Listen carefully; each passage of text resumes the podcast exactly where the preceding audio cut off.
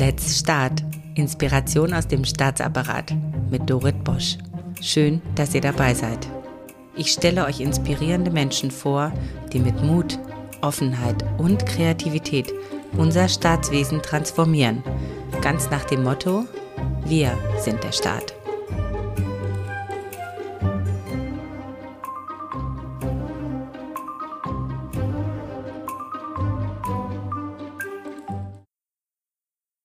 Mein heutiger Gast ist Dr. Ulrich Hoppe, Theologe, katholischer Priester, Fachlehrer für Ethik an der Bundespolizeiakademie, gefragter Impulsgeber und katholischer Seelsorger der Bundespolizei.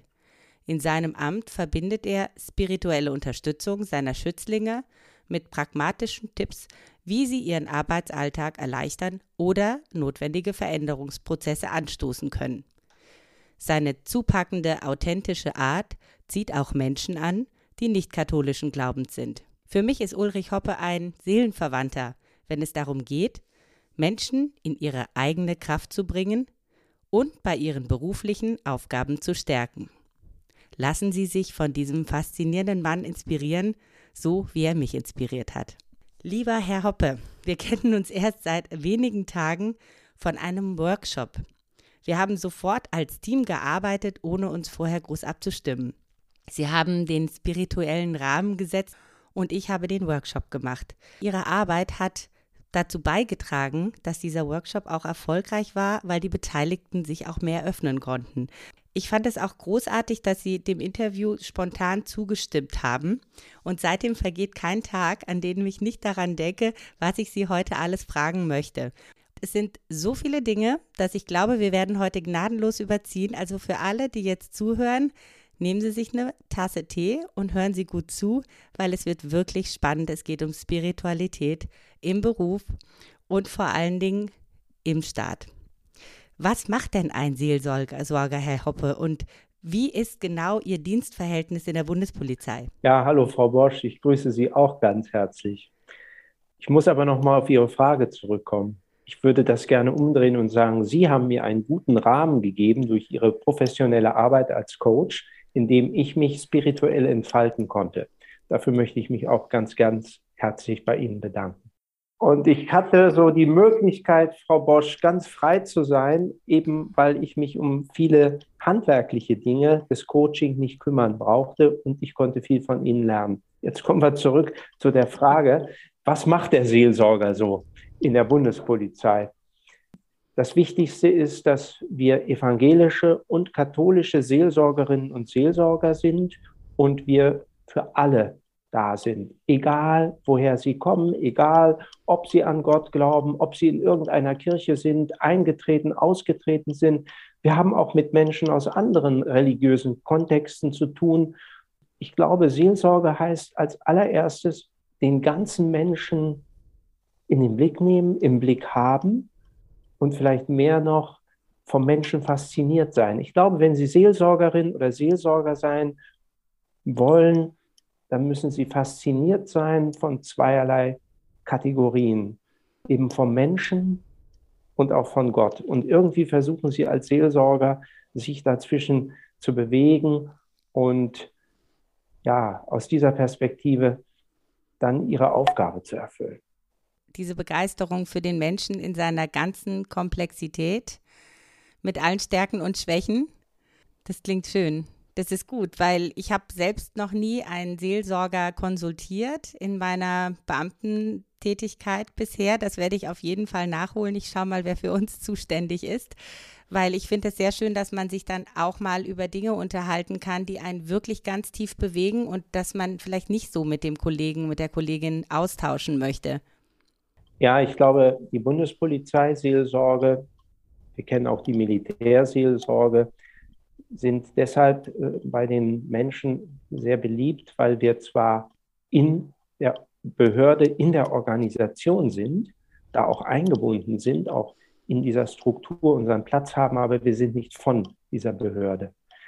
Ich bin kein Uniformträger, ich bin kein Polizeivollzugsbeamter, aber ich kenne mich da ganz gut aus im Laufe der Jahre meines Dienstes in der Bundespolizeiseelsorge. Und aus dieser Perspektive, glaube ich, kann ich die Leute gut begleiten. Ich bringe natürlich auch seelsorgliches Handwerkszeug oder Erfahrungen aus anderen Bereichen mit. Ich war neun Jahre Pfarrer auf der Insel Sylt. Da gab es einen In- und Output, der sehr groß war. Urlauberinnen und Urlauber, die kamen und eine kleine Kerngemeinde. Auch diese Erfahrungen sind sehr wichtig, denn die Menschen kommen ja nicht nur mit dienstlichen Problemen, sondern auch mit ganz privaten und persönlichen Dingen zum Seelsorger, um einfach einen Ort aufsuchen zu können, wo sie wissen, das bleibt in diesem Raum, das bleibt unter den vier Augen, unter dem Siegel der Verschwiegenheit. Und alle meine Schäfchen, wenn ich das so sagen darf, die äh, dann kommen, wissen auch, der Seelsorger hat das Zeugnisverweigerungsrecht. Er darf nicht befragt werden über das, was dort besprochen wird. Er macht darüber auch keine Aktenvermerke.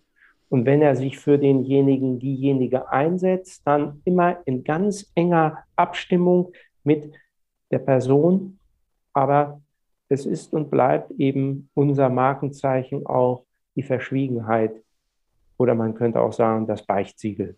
Also dieser ganz vertrauliche, private Raum, den Sie mit Wertschätzung füllen.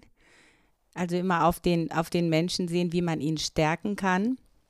Und ihn natürlich auch gut hüten, dass da kein ähm, ja, Missbrauch auch getrieben wird mit diesem, mit diesem Raum. Dafür sind Sie Seelsorger, dafür stehen Sie ein. Ich finde das äh, eine ganz wunderschöne Tätigkeit, eine wunderschöne Funktion die Sie jetzt bei der Bundespolizei ausüben. Wir haben mal im Vorgespräch gesprochen über diese Funktion des Spiritus Rector. Also man kennt das ja so als Redewendung und Sie hatten das ins Spiel gebracht und ich dachte, ja stimmt, Spiritus Rector, das klingt irgendwie faszinierend. Was genau meinen Sie denn damit? Welche Qualität von Funktion ist das, die wir vielleicht bei Veränderungsprozessen sehr stark brauchen? Ob das jetzt ein geistlicher Spiritus Rector ist, ob das vielleicht eher aus dem weltanschaulichen Ecke kommt, ob das Mediatoren sind, Brückenbauer, Coaches, wie auch immer. Können Sie etwas über die Qualität dieser Funktion sagen? Sie haben eben ein ganz entscheidendes Stichwort gebracht. Dem kann ich nicht ausweichen. Sie haben auch von Missbrauch gesprochen. Das ist ja eine ganz wichtige Vokabel, mit der wir uns jetzt auseinandersetzen müssen. Und diese Auseinandersetzung in der katholischen Kirche die ist eine ganz existenzielle Auseinandersetzung. Aber ich glaube, sie bringt uns auch weiter, diese Auseinandersetzung, weil es nämlich ganz deutlich ist, eigentlich im Nachklang, der Rektor ist ja immer der, der irgendwas leiten soll. Und Leitung ist eigentlich nicht unser Geschäft, sondern, wenn ich es präzisieren darf, bin ich eigentlich eher ein, so würde ich es heute noch mal im Nachgang äh, auf unser letztes Gespräch hin sagen, ein Spiritus Socius, ein geistlicher Begleiter. Oh, das hört sich richtig schön an. Das ist noch besser. Und wissen Sie, es ist ganz wichtig, wir sind auch keine Coaches. Der Coach ist ja ein Kutscher. Ja, der sitzt auf dem Kutschbock und muss irgendwie diese Kutsche von A nach B bringen und äh, die Menschen darin. Aber der geistliche Begleiter, der geht mit den Leuten auf Augenhöhe denselben Weg mit oder wenigstens ein kleines Stück dieses Weges. Und das ist unheimlich wichtig. Er sitzt nicht höher, er sitzt nicht vorn, er sitzt nicht hinten, sondern er ist eigentlich der Begleiter und beide schauen in dieselbe Richtung. Für mich ist es auch ganz wichtig, ich habe Gespräche, wo ich den Menschen in die Augen schaue, aber ich liebe auch die Spaziergänge, wo man in eine Richtung geht, in eine Richtung schaut und miteinander unterwegs ist ich habe für mich entdeckt und auch für viele Menschen, mit denen ich dann äh, auf diese Art und Weise kommuniziert habe, dass uns das weitergebracht hat. Ich glaube, das ist auch wohl in der katholischen Kirche gemeint mit diesem synodalen Prozess. Ja, da geht es ja um einen Weg, um einen Weg, den man zurücklegt, vielleicht auch nur für einen Abschnitt.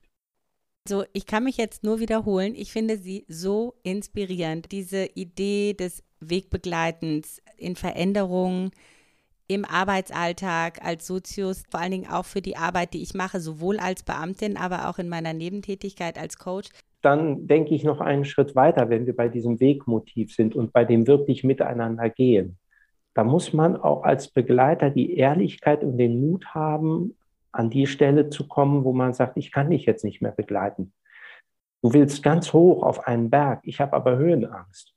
Und du brauchst jetzt vielleicht einen anderen Begleiter. Also nur mal als Beispiel. Oder ich äh, mag nicht gern über diese Brücke gehen. Ja? Dafür bin ich vielleicht jetzt nicht mehr der richtige Begleiter. Da brauchst du vielleicht noch mal was ganz anderes. Mhm. Und äh, ich glaube, wenn ich mit einem Menschen zusammen auch gehe, sowohl im wörtlichen Sinne als dann auch im übertragenen geistlichen Sinne, ist diese Ehrlichkeit immer ganz wichtig, dass man sich über diese Wegroute austauscht und dass man miteinander austauscht, was man empfindet, was ich empfinde, was ich glaube und natürlich äh, auf der anderen Seite dieses Gehen ist ja auch vor allen Dingen ein gemeinsames Hören. Wenn man geht, nimmt man gemeinsam das Rascheln des Laubs wahr, Gerüche wahr. Der eine sieht etwas, was der andere, die andere auf diesem Weg nicht so sieht. Und im Miteinander gehen komme ich Menschen dann auch in ihrer Biografie näher und erkenne Zusammenhänge. Aber da schweige ich meistens noch, weil es ist so, dass diese Zusammenhänge und da versuche ich die Menschen hinzuführen in einem behutsamen Gespräch, dass sie diese Zusammenhänge selber erkennen. Mhm. Großartig. Ja. Also es ist so ein Gespräch, mit dem Sie eine Vertrauensbasis schaffen, diesen Öffnungsprozess auf beiden Seiten im Prinzip einleiten, weil ich ja. habe auch ver verstanden, dass in der Arbeit, wenn Veränderung stattfindet, Veränderung, die ganz notwendig die ganze Zeit passiert, dann ist diese Öffnung einfach so wichtig und die findet immer, sollte immer in einem vertrauensvollen Rahmen stattfinden.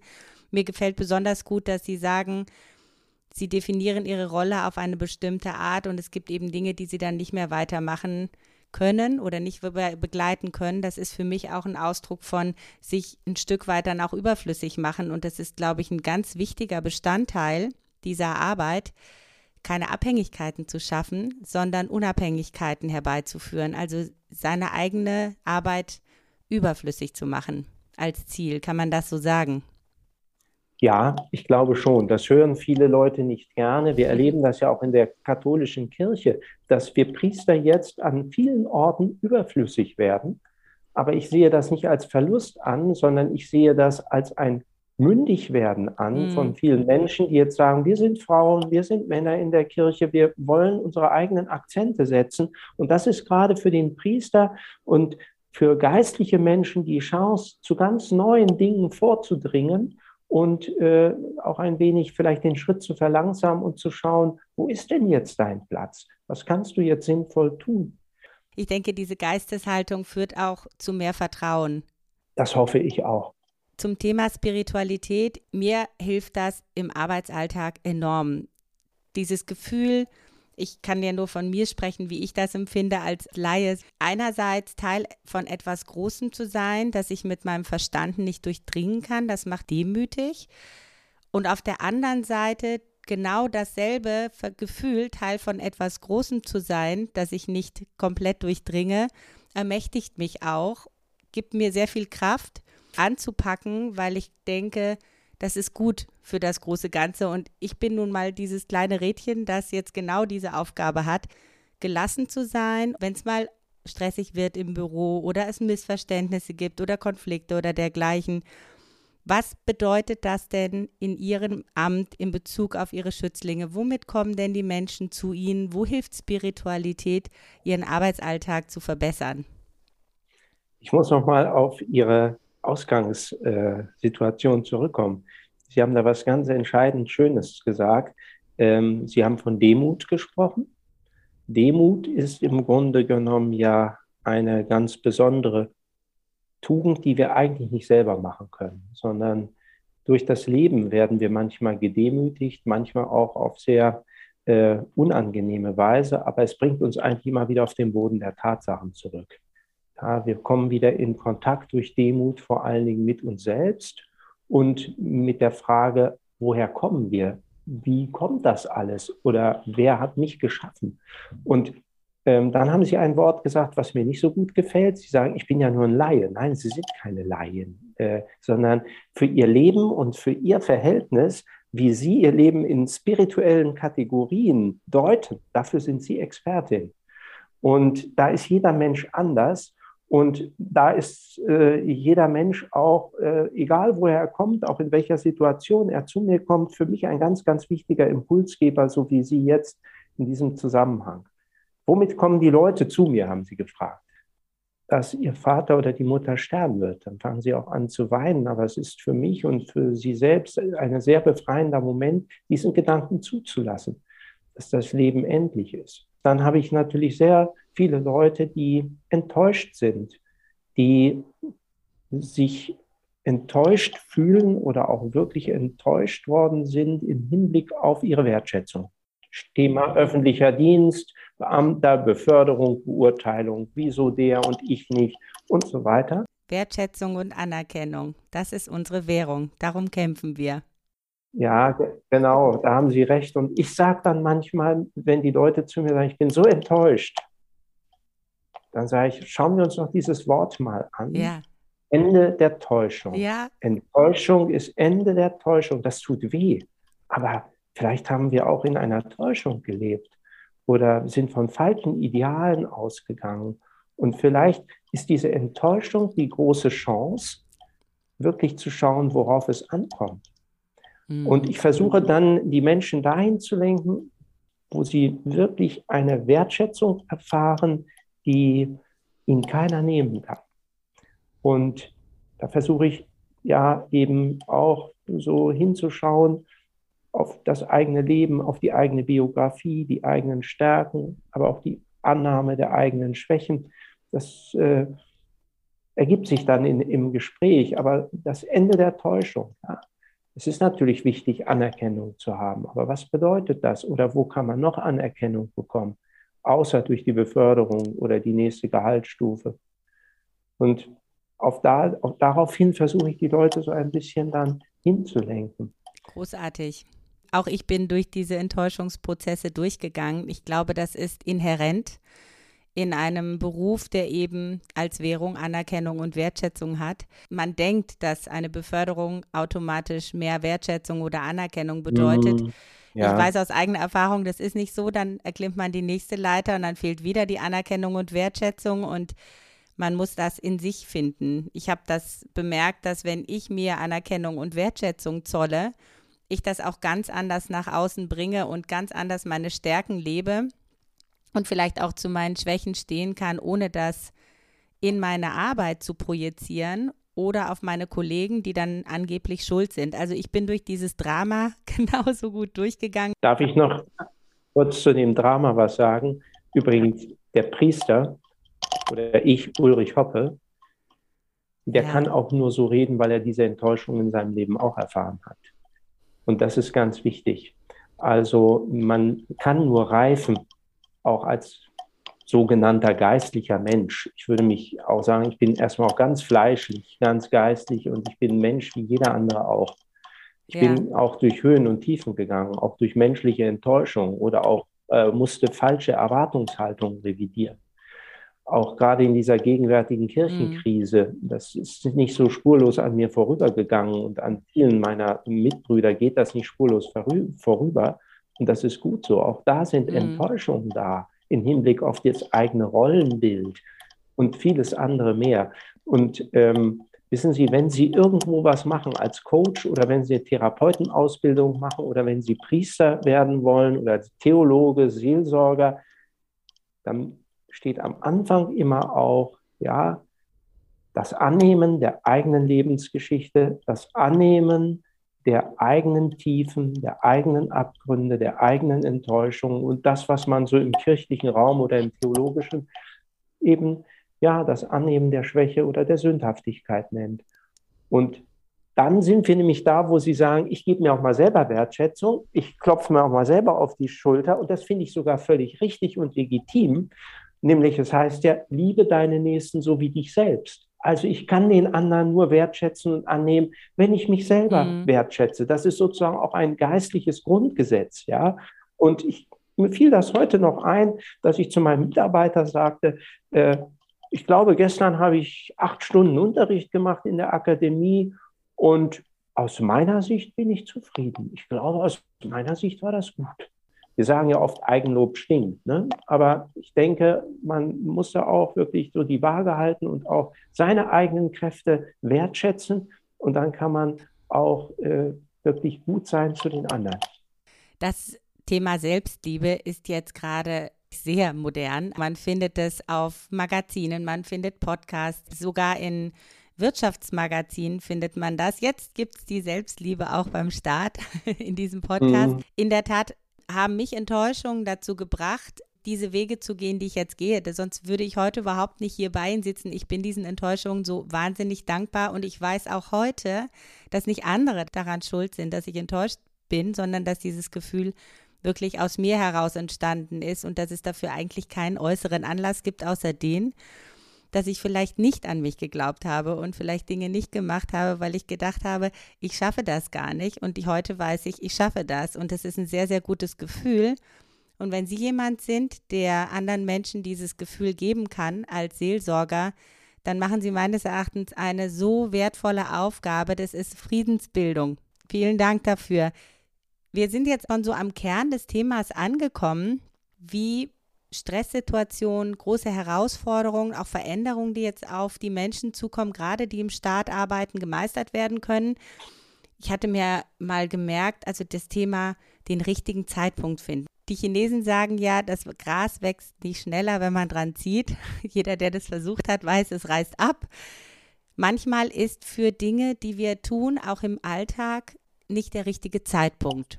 Und dann mit Gelassenheit abzuwarten, dass man den richtigen Zeitpunkt findet, den auch darauf vertraut, dass man das spürt, dass der richtige Zeitpunkt kommt.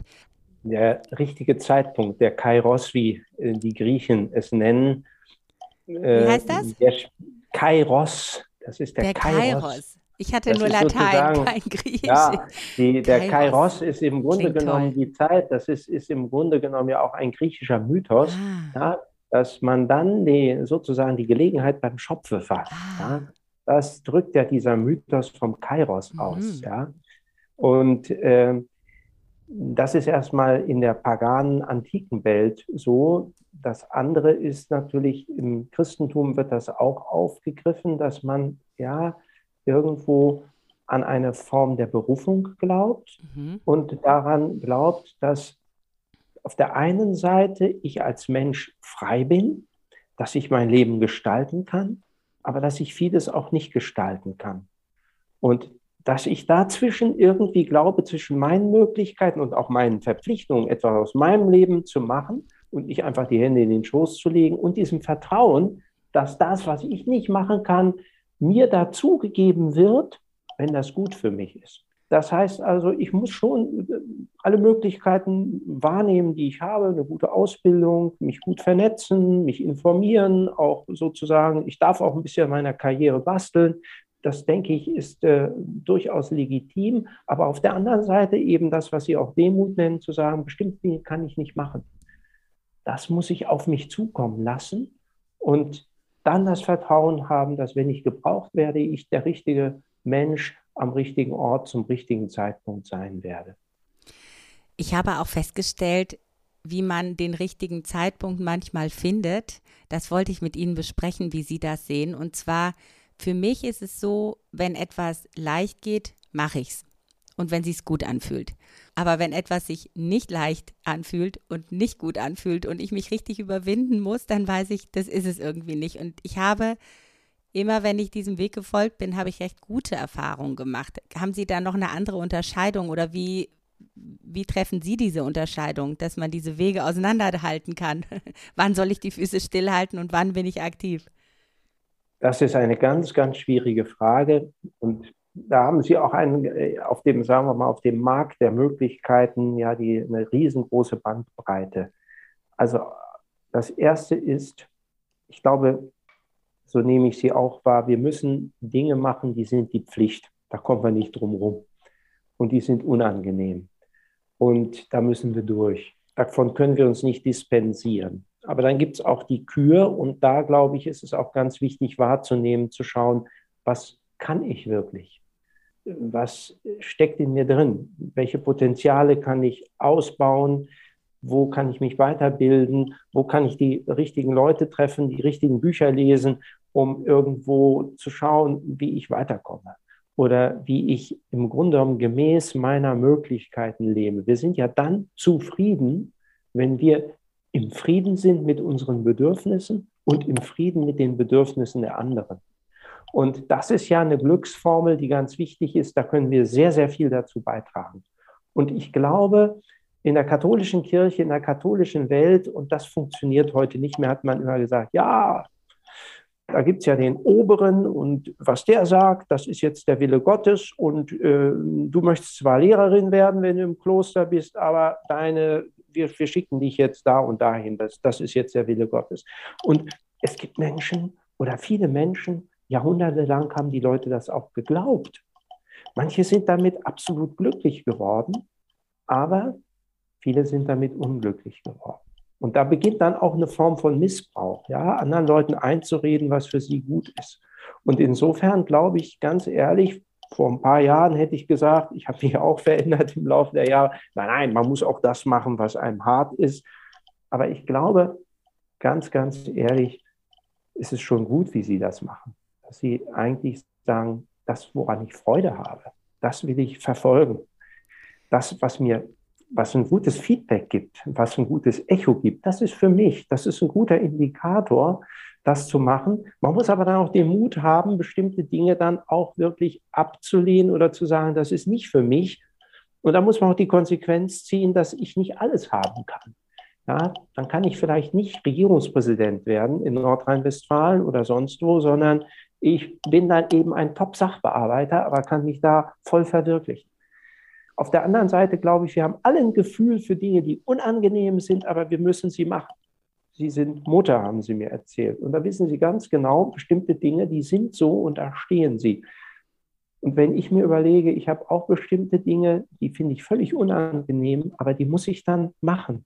Und in dem Moment, wo ich aber davon überzeugt bin, dass das jetzt richtig und wichtig ist, dass ich mit dem Bundespolizisten auch mal im Dunkeln eine Bahnleiche aufsuche, das ist für mich höchst unangenehm, aber ich bin jetzt dabei und ich unterstütze sie auf dem Weg, weil jetzt auch zufällig oder vom Kairos her oder durch die Fügung ich gerade am Ort der richtige Mann bin, der da ist, dann gehe ich mit und dann glaube ich, auch diese Unangenehme ist jetzt deine Aufgabe.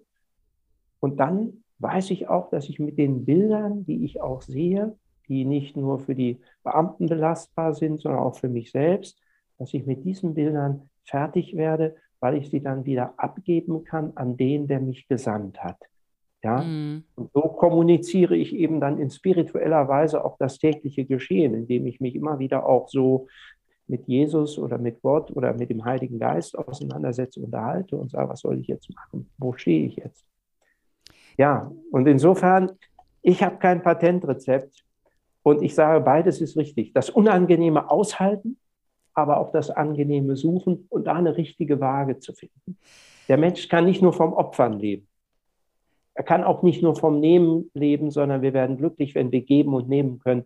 Und wenn wir dann auch mal, wenn, wenn ich mich auch mal überwunden habe, vielleicht mal einen Berg hochzugehen, wo es mir ein bisschen schwindlig war, aber ich habe gesagt, Mensch, das schaffst du ja auch. Ja. Das hast du doch hingekriegt. Das sind natürlich ganz besondere Herausforderungen, die Ihre Schützlinge da auch mit Ihnen meistern müssen, wenn Sie von diesem Beispiel sprechen. Ich hatte an viel banalere Sachen gedacht, wie Haushaltstabellen ausfüllen oder dergleichen. Ich habe mir dort zur Gewohnheit gemacht, den Spruch uh, There is beauty in everything, das hilft mir auch bei der Kindererziehung.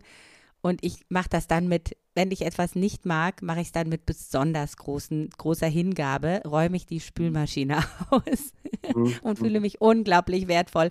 Das auch zum Thema Wertschätzung und Anerkennung, die man sich gibt, dass man auch solche Dinge anpackt, obwohl sie einem vielleicht manchmal schwerfallen. Und dann habe ich festgestellt, dann verändern sie sich, dann transformieren sie sich und plötzlich merkt man, hey, du räumst die Spülmaschine für deine Kinder aus oder du machst diese Haushaltstabellen und dann kommen die Kollegen und sagen, du, das ist wirklich so eine Arbeit, die wollen wir nie machen, die ist so furchtbar und danke, dass du das machst. Und dann passiert nämlich genau das, was einem auch gut tut. Man bekommt eben diese Anerkennung und Wertschätzung. Das habe ich auch gelernt. Es ist nicht immer der goldene Stern auf der Brust. Mhm. wir hatten auch vorhin das Thema Projektionen, also wenn Menschen mit privaten Dingen zu Ihnen kommen und manchmal diese privaten Dinge aber auch so auf beruflichen Kontext projiziert werden. Also diese, dieser Mechanismus der Projektion, wenn Sie dazu etwas sagen können, weil ich glaube, der ist vielen Menschen nicht bekannt. Das Wetter, wen auch immer, Gott schuldig machen dafür, dass etwas nicht passiert, was man sich aber wünscht. Wie gehen Sie damit um, dass die Menschen eigenverantwortlich werden und da vielleicht ein Stück weit auch eigenmächtig, um Dinge zu ändern dann? Es ist, wie Sie schon sagen, sehr oft der Fall, dass die eigenen Probleme auf Strukturen projiziert werden oder auf Personen, das ist dann noch schlimmer, und ja, irgendwo ein Schuldiger gesucht wird. Äh, das ist menschlich verständlich, aber es ist auch dann sehr schwierig. Viele Leute kommen ja erstmal zu einem Seelsorger, weil sie Bestätigung suchen. Und wenn ich von vornherein, wenn ich von vornherein dann hergehe, jetzt lasse ich jetzt äh, und, und sage, pass mal auf, das ist eine Projektion, dann weiß ich, die Person wird nicht wiederkommen. Diese Fehler habe ich auch gemacht, sondern es ist erstmal, ja, dann habe ich ihn, dann habe ich diese Person verloren ich will die ja nicht gewinnen für mich äh, oder äh, für Gott in dem Sinne, der liebe Gott, der braucht äh, mich dafür nicht, um sich um Leute äh, sozusagen zu gewinnen. Aber ich bin vielleicht mal ein Werkzeug oder ein Stichwortgeber. Aber ich wollte das einfach nur sagen, wenn ich von Gewinnen spreche, wofür möchte ich Leute gewinnen? Ich möchte sie gewinnen, zu Erfahrungen zu kommen, die mich selber auch befreit haben ich möchte Sie dafür gewinnen, ja, äh, zu vertrauen, dass wenn Sie auch Ihre eigenen Projektionen erkennen, dass Sie dann ein Stück weit Befreiung erfahren. Und dass Sie zunächst mal äh, eine Wunde anrühren, die vielleicht eitert, die wehtut, die unangenehm ist, wo man nicht hinschauen will, aber dann über dieses Schauen auf die Verwundung plötzlich merken, ich werde befreit und jetzt kann eigentlich diese Wunde heilen. Und darum ist es erstmal sehr, sehr wichtig, und da bin ich immer noch am Anfang, sehr aktiv und sehr kreativ zuzuhören und irgendwie herauszukriegen, ja, wo ist eigentlich so der Kern in der Biografie dieses Menschen, der zu einer Verletzung geführt hat. Und das braucht eine gewisse Zeit. Also ich bemühe mich dann erstmal darum, ein Klima zu schaffen, wo wir miteinander reden, wo ich zuhöre. Und einer der wichtigsten Sätze, die ich jemandem sage, der enttäuscht ist, auch wenn es auf eine Projektion zurückgeht oder äh, eine psychologische Übertragung einer Situation, ähm, das spielt erstmal keine Rolle, sondern äh, ich versuche demjenigen, derjenigen Person zu sagen, so wie du dich jetzt fühlst, das ist jetzt erstmal eine ganz normale Reaktion auf etwas, was du erlebt hast. Die Anerkennung dafür. Du darfst auch erstmal, ja, ja, ja, das, das darf so sein. Ja, und dann schauen wir mal so nach und nach ein Stück weiter und dann öffnet sich oft die Perspektive im Gespräch. Und dann plötzlich sagen manche Leute, ja, hm, vielleicht sehe ich das ja auch ein bisschen zu eng oder vielleicht habe ich eine falsche Perspektive eingenommen, die mich in diesen Blick führt. Vielleicht ist der andere, der mich jetzt beurteilt hat, gar nicht so blöd oder vielleicht äh, hat es ja meine Chefin, die Abteilungsleiterin, gar nicht so bös gemeint, sondern vielleicht auch nochmal auch mir eine unangenehme Wahrheit aufgezeigt, äh, mit der ich mich jetzt auseinandersetzen muss ist ein sehr schwieriger Prozess, aber ich bemühe mich erstmal so dann an meine eigenen Verwundungen zu denken, wo ich selber projiziert habe, wo ich manchmal auch munter weiter projiziere irgendwelche Dinge. Und das setzt voraus, dass ich selber mit meinem Leben und Gott immer im Gespräch bleibe. Ich finde mich in so vielen Situationen wieder. Das ist manchmal äh, erschütternd und frappierend, äh, wie ich mich in Menschen, die mir aus ganz anderen Kontexten kommen, ihre Probleme schildern, wie ich mich in einzelnen Lebensstationen da wiederfinde. Und so entsteht eben diese Begleitung und dann gibt es aber auch manchmal den Punkt, ja, wo ich sage, hier kann ich nicht mehr weitergehen, sondern hier muss ich vielleicht jetzt sagen, du, da ist vielleicht auch noch mal eine ganz andere Denkrichtung erforderlich und da scheiden sich dann auch manchmal im Gespräch die Geister, wo ich dann merke, hier kannst du nichts mehr machen. Da ist jemand so verbohrt in seine Wirklichkeit, in seine Welt, da komme ich nicht ran. Wir erleben das jetzt vielleicht zum Teil, wenn wir mit Menschen sprechen, die also die Impfung verweigern, die sich nicht impfen lassen wollen oder die an Verschwörungsmythen glauben und die uns eigentlich sehr wichtig sind und die eigentlich bisher auch zu unserem Leben gehört haben, die wir begleitet haben in anderen Kontexten, wie wir plötzlich merken, dass durch so eine Corona-Situation das sich so äh, gravierend verändert hat. Und das muss ich mit Bedauern sagen. Ich erlebe dann, dass ich manchmal auch, auch nicht mehr weitergehen kann als Begleiter und sage, du brauchst jetzt jemand anders. Ich kann jetzt nicht mehr dein Stichwortgeber sein und auch nicht dein Bestätiger. Das ist oftmals sehr schwierig, weil man eigentlich keinen Menschen ja. aufgeben möchte. Ich finde, in dem Moment, wo man auch ganz ehrlich sagt, ich kann dich jetzt da nicht mehr weiter begleiten, ist das ja auch ein sehr wertvolles Feedback, das man dann gibt. Mhm. Und die Anerkennung des Gefühls des anderen, glaube ich, auch ganz wichtig. Da haben Sie etwas gesagt, was ich sehr oft erlebe und was ich auch merke, das ist ein richtiger Türöffner, ist dem anderen einfach das Gefühl zu geben, ich habe dich gehört, ich sehe dich, ich kenne dieses Gefühl. Das kann man natürlich nur machen, wenn man seine eigene Persönlichkeit auch stark ausgeleuchtet hat. Insofern sind solche Menschen dann auch besonders wertvoll, um zum Beispiel ein gutes Arbeitsklima herzustellen und dieses Gefühl anerkennen und nicht zu sagen, nein, das stimmt nicht oder ich rede es jemandem aus und ihn, ihn von etwas anderem überzeugen zu wollen. Ich glaube auch, das ist kontraproduktiv, jemand anderem zu sagen, du liegst da jetzt falsch, ich sag dir mal, wie es richtig ist. Sondern einfach anzuerkennen, es mhm. gibt halt verschiedene Blickwinkel auf eine, auf eine Sache und jeder hat einen anderen Standpunkt und es gibt einfach Standpunkte, die teile ich nicht und die sind dann so weit weg von dem, was ich vertreten kann, aber jemand anderen dadurch nicht abzuwerten das merke ich, dass das der absolute Gamechanger ist. Also ab dem Zeitpunkt öffnen sich die Menschen dann oder fangen dann selber an, drüber nachzudenken, weil wenn man sich zu stark auf zu stark mit, mit dem Gegenargument beschäftigt, dann führt es dazu, dass der andere dann wieder auf einen selber drauf projiziert. Ja klar, weil der das gesagt hat, muss ich das ja jetzt mhm. anders sagen. Und so wenn man dafür nicht zur Verfügung steht, so wie sie das machen, sagen, ich jetzt bis hierher und dann kann ich leider nicht weiter mitgehen, dann muss der andere, ist ja zurückgeworfen darauf, sich wirklich mit sich selber zu beschäftigen und, und sie stehen nicht zur Verfügung als jemand, der eine Negativfigur ist, an dem man sich dann abarbeitet. Woher nehmen Sie denn da die Kraft? Ich glaube, der Glaube ist ganz entscheidend, aber der Glaube konkretisiert sich natürlich auch in Begegnungen mit Menschen, mhm. die mir wieder Kraft geben. Also ich habe natürlich das Gebet, das ist ein ganz ausdrücklicher Raum, wo ich alleine bin, Texte lese, meditiere, betrachte oder versuche in die Stille zu kommen und äh, unmittelbar ja vor dem großen Geheimnis Gott zu stehen. Aber das ist etwas sehr Geheimnisvolles und das gelingt ganz unterschiedlich. Aber dafür habe ich täglich meine festen Zeiten. Aber es sind auch ganz konkrete Menschen, mit denen ich im ständigen Austausch lebe.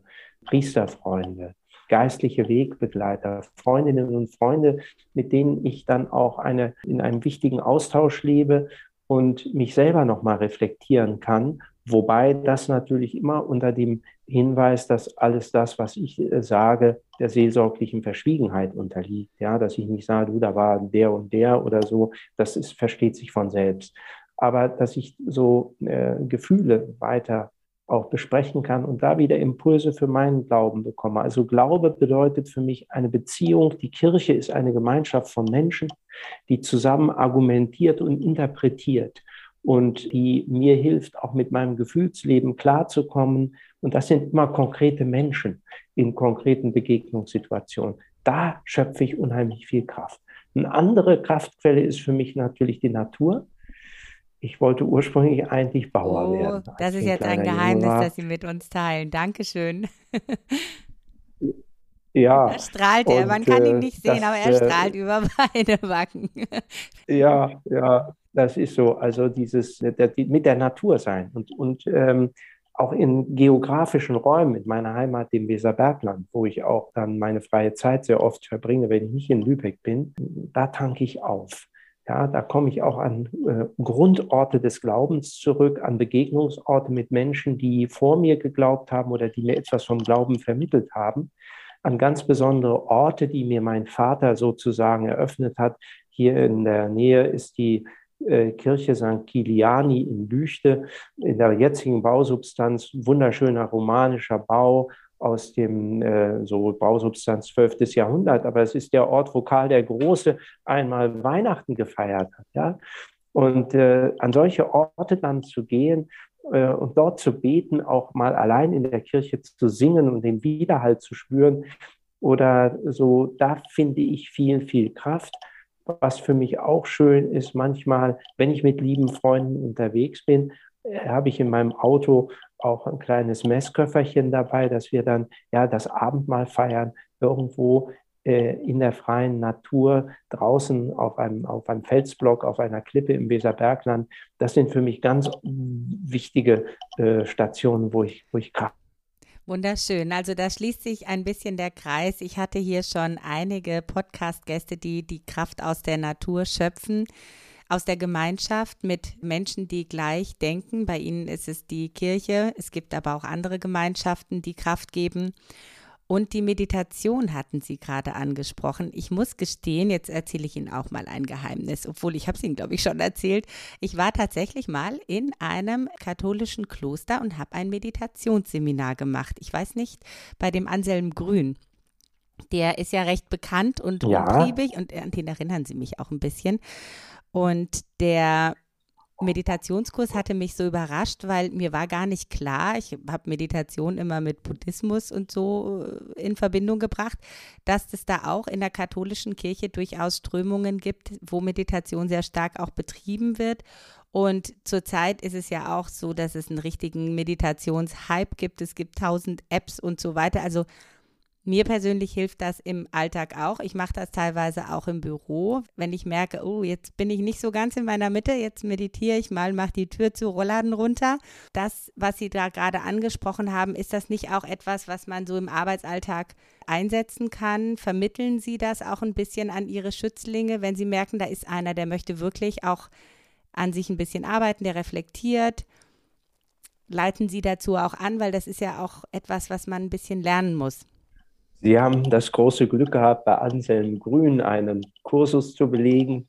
Und Sie haben mich da in diesem Zusammenhang erwähnt, aber ich möchte das nochmal etwas relativieren.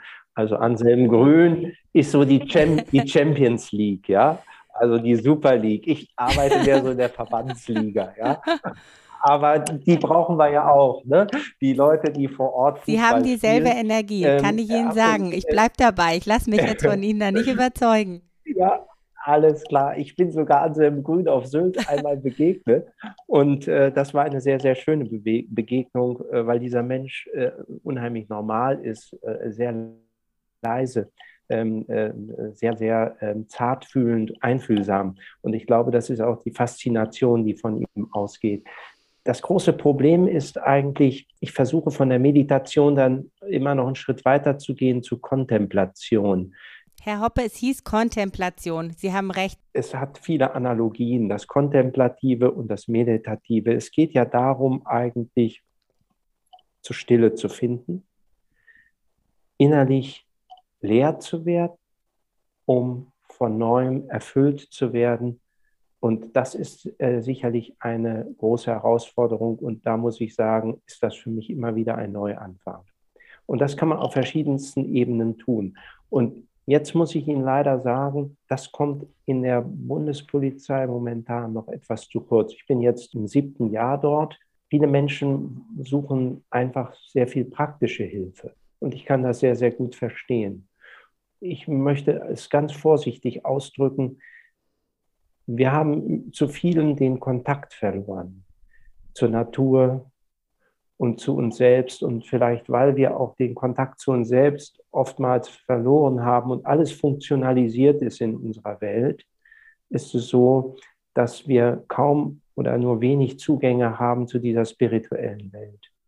Und deshalb würde ich auch nie einen Menschen verurteilen, der also da nicht hinkommt oder dem das nicht sagt, der eher die praktische Hilfe sucht, auch beim Seelsorger, dass er sich für ihn einsetzt und mal außerhalb des Dienstweges vielleicht nochmal Gesprächsebenen eröffnen kann, die wichtig und hilfreich sind. Und ich glaube, Sie sprechen da ein Problem unserer Zeit an. Wir sind zu wenig kontemplativ und meditativ. Und wir sind so in einer Mühle drin, die uns so in Beschlag nimmt. Wir wollen immer ständig die Zeit optimieren, wir wollen mehr herausholen, Zeitmanagement und alles Mögliche machen. Und wir merken gar nicht, wie sehr wir uns dabei immer wieder verlieren und im Aktivismus eigentlich kaputt machen. Und da bin ich auch oft ein Kind meiner Zeit. Ich bin auch viel unterwegs. Ich habe auch ein Handy. Ich bin auch in Netzwerken unterwegs. Ich bin auch erreichbar. Aber ich sehe das sehr selbstkritisch. Und wir bemühen uns natürlich darum, äh, immer wieder auch Angebote zur Verfügung zu stellen, wo Leute auch kommen und sagen, es ist gut, mal drei Tage mit dem Pfarrer ein berufsethisches Seminar zu besuchen und dann morgens auch mit dem Gebet oder mit der Meditation anzufangen und einfach in einem Raum Stille zu erfahren. Ja, und da merke ich schon, ja, da, das ist aber auch ein langsamer Weg. Ja, das ist also so ja, sehr, sehr langsam. Aber ich vertraue darauf, dass von dem, was ich anbiete, tue und mache, das ein oder andere Körnchen auf fruchtbaren Boden fällt und etwas wächst. Und das, äh, da habe ich viel Zutrauen, zu viel, äh, viel Vertrauen dazu. Ich finde, eine angeleitete Kontemplation, jetzt sage ich es richtig, ist da sehr hilfreich. Und wenn sie unter einer vertrauensvollen Führung stattfindet, wie von einem Seelsorger, ich kann das nur wärmstens empfehlen. Auch ihre Seminare, auch wenn man vielleicht nicht in der Bundespolizei ist, vielleicht kann man sich auch so an sie wenden.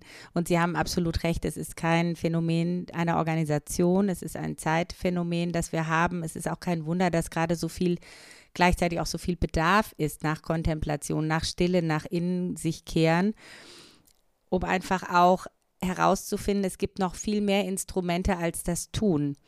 Das ist mir so aufgefallen. Es gibt auch das Instrument des mhm. Abwartens als eigenständiges Instrument, auch des Handelns als Mensch, des Verwaltungshandelns, einfach abzuwarten. Das ist ein bisschen in Verruf geraten, die mhm. tun nichts und äh, so und so weiter. Ich rede davon, dass man sich bestimmten Aufgaben widmet. Und da kommen wir wieder auf dieses Beispiel des Kairos. Manchmal zu erkennen, es ist jetzt nicht an der Zeit, etwas zu tun. Es ist jetzt an der Zeit, abzuwarten. Und oftmals regeln sich die Dinge dann auch tatsächlich von allein, weil man durch Aktionismus und noch mehr, noch schneller, noch höher teilweise viel in Unruhe bringt, was dann später wieder in, in Ordnung gebracht werden muss. Und ich stelle fest, dass dieses Abwarten können mir im Arbeitsalltag extrem hilft, gerade wenn ich mit Menschen zu tun habe, die vielleicht noch aus einer ganz anderen Ecke kommen und noch ein bisschen Zeit brauchen, um für sich den richtigen Weg zu finden. Also ich mache es ganz konkret, wenn ich beispielsweise ein sehr ideenreicher Mensch bin, das bin ich nun mal und auch sehr aktiv, dann neigt man ja auch dazu, andere Menschen stark zu überfordern damit bei uns Beamten ist es so, man schreibt eine Vorlage, man bringt eine Idee ein und dann will man, dass die anderen sich sofort dafür begeistert. Man will sofort die Anerkennung, die Begeisterung, die Beförderung und zwar zeitgleich mit dem Moment, wo man diese, diese Vorlage auf den Weg bringt. Das geht aber so nicht. Manchmal braucht man, um Mitstreiter zu gewinnen, auch die Zeit, die man ihnen gibt und dieser Raum schafft Vertrauen. Sie haben jetzt wieder äh, so viele tolle Impulse mir geliefert. Zunächst mal möchte ich sagen, als ich zur Bundespolizei kam, habe ich mich sehr schnell zurechtgefunden. Warum? Weil leider, kann man sagen, ja, weite Teile der katholischen Kirche, aber auch der evangelischen Kirche beamtenmäßig organisiert sind. Wir haben da genau solche Apparate, wie auch die anderen Behörden sie haben, mit Referaten, mit Abteilungsleiter, Hauptabteilungsleiter, mit Stabstellen und diesem und jenem. Äh, alles ist durchorganisiert und ähm, da ist es auch so, dass da dieselben Mechanismen vorherrschen wie auch in der öffentlichen Verwaltung.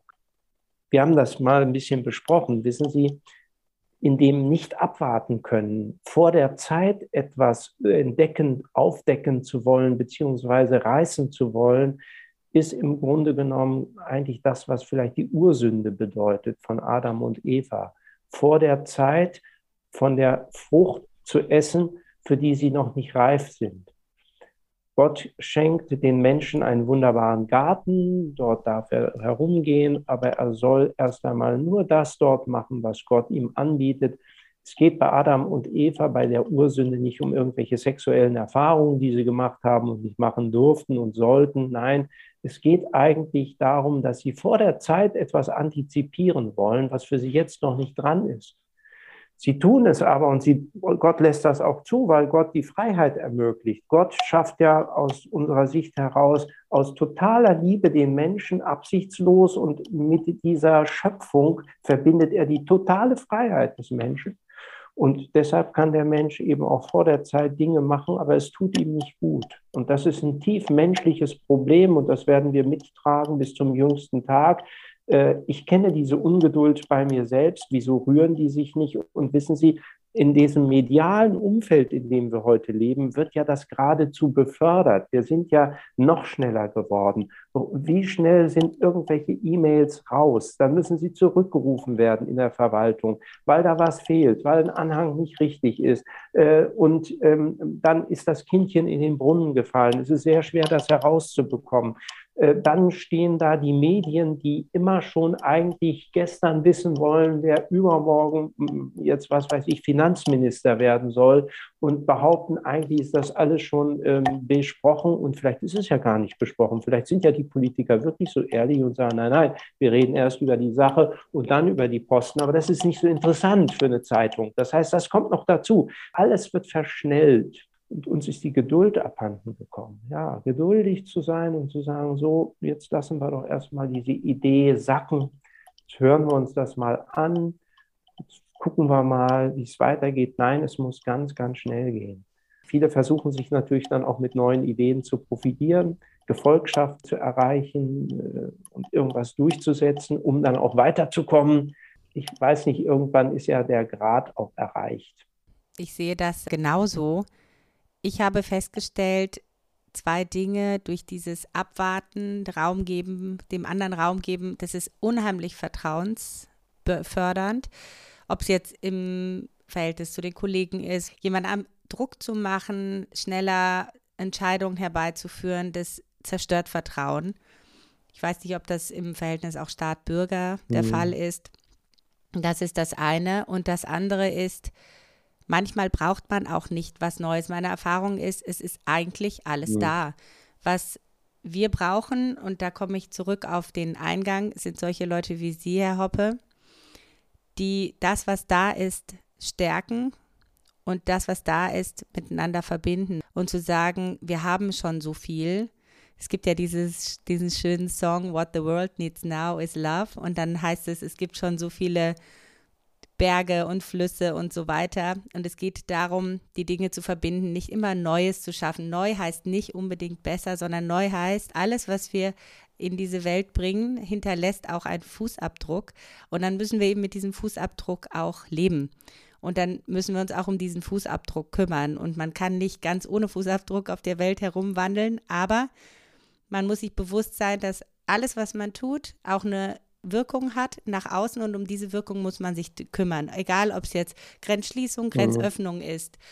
Manchmal tut es ganz gut, wenn man eben weniger macht. Dann muss man nicht so viel, dann kann man sich auf die wesentlichen Dinge konzentrieren. Ach, lieber Herr Hoppe, ich würde ehrlich gesagt am liebsten noch drei Stunden weiter mit Ihnen sprechen. Und ich habe heute diesmal das erste Mal nicht auf die Zeit geschaut. Ich habe keine Ahnung, wo wir, wir sind jetzt, Wir sind jetzt eine gute Stunde am Erzählen Oh ja. mein Gott. Für alle, die jetzt noch dabei sind, ja, ihr seid toll. Vielen, vielen Dank für die Aufmerksamkeit. Ähm, das ist der längste Podcast. Also wir haben schon mal einen Rekord ja, gebrochen. Äh, obwohl man könnte auch mal sagen, wenn äh, der längste muss nicht der beste sein. Das ist ganz klar. Eher vieles kann auch ermüdend sein. Wir beide sind, wir beide sind Menschen, die in irgendeiner Weise sehr sprudeln und, äh, und, und viele Ideen haben und äh, äh, da geht uns der Gesprächsstoff nicht aus. Vielleicht darf ich Ihnen noch eine Erfahrung mitteilen, die äh, mir sehr, sehr wichtig geworden ist. Das fällt mir jetzt im Gespräch nochmal ein. Viele Leute kommen zu mir, aber eine nicht unerhebliche Zahl geht mit großer Angst, das ist jetzt ein polizeiliches Thema, äh, darum, weil der Gesundheitszustand so ist, dass jemand also Angst hat, polizeidienstunfähig zu werden und dann äh, die Uniform ausziehen zu müssen und dann in die Verwaltung als Verwaltungsbeamtin oder Beamter zu arbeiten. Ich möchte nach zwei Seiten da arbeiten. Also auf der einen Seite versuche ich dem Mensch zu sagen, dass ähm, über seinen Wert nicht die Uniform entscheidet und dass ähm, er letztlich und endlich wertvoll bleibt, auch wenn er diese Einschränkungen hat. Der Beamte fällt ja leicht, kann man sagen. Er muss nicht unter der Brücke schlafen, er macht eine Umschulung, aber es geht um was anderes. Es geht darum, wenn jemand die Polizeiuniform auszieht, und das ist ein gutes Bild auch für andere Lebenswirklichkeiten, das kann auch äh, Beamten passieren in einer anderen Behörde, er verliert ein Stück Bindung. Bindung durch die Uniform, Bindung durch die Dienststelle, Bindung durch diese Aufgabe, in der er auch aufgehoben war. Und das ist ein ganz, ganz schwieriges Thema. Und ich setze mich dafür ein, ganz nachdrücklich, und da bin ich ein ganz kleines Licht, dass wir Möglichkeiten finden, die Menschen, die plötzlich behindert werden, die Einschränkungen haben, dass wir die behalten.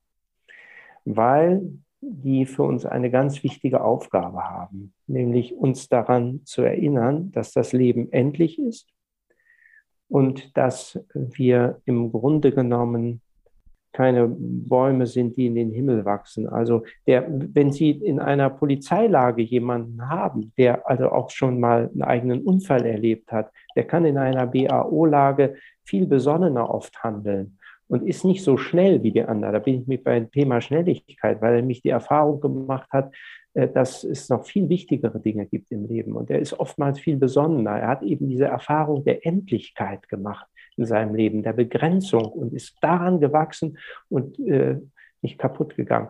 Und dass natürlich der Staat hier auch wiederum ja, in einer Zwickmühle ist, wo ich auch die Vorgesetzten verstehen kann. Wir sind ja die Behörde, die eigentlich mit Behinderten und Kranken am besten umgeht im Vergleich zu vielen anderen in der freien Wirtschaft. Das muss man sich auch mal überlegen. Also ich glaube schon, und das muss ich jetzt einfach mal unserem Staat zugute halten, wir, uns geht es da sehr, sehr gut. Und da gibt es viele, viele Möglichkeiten, die Sie in anderen Bereichen, Betrieben überhaupt nicht haben. Das stimmt vielleicht noch ein anderer Gedankensplitter. Papst Franziskus hat gesagt, die Kirche soll an die Ränder gehen der Gesellschaft. Ich bin aus der Gemeinde gegangen in die Bundespolizei.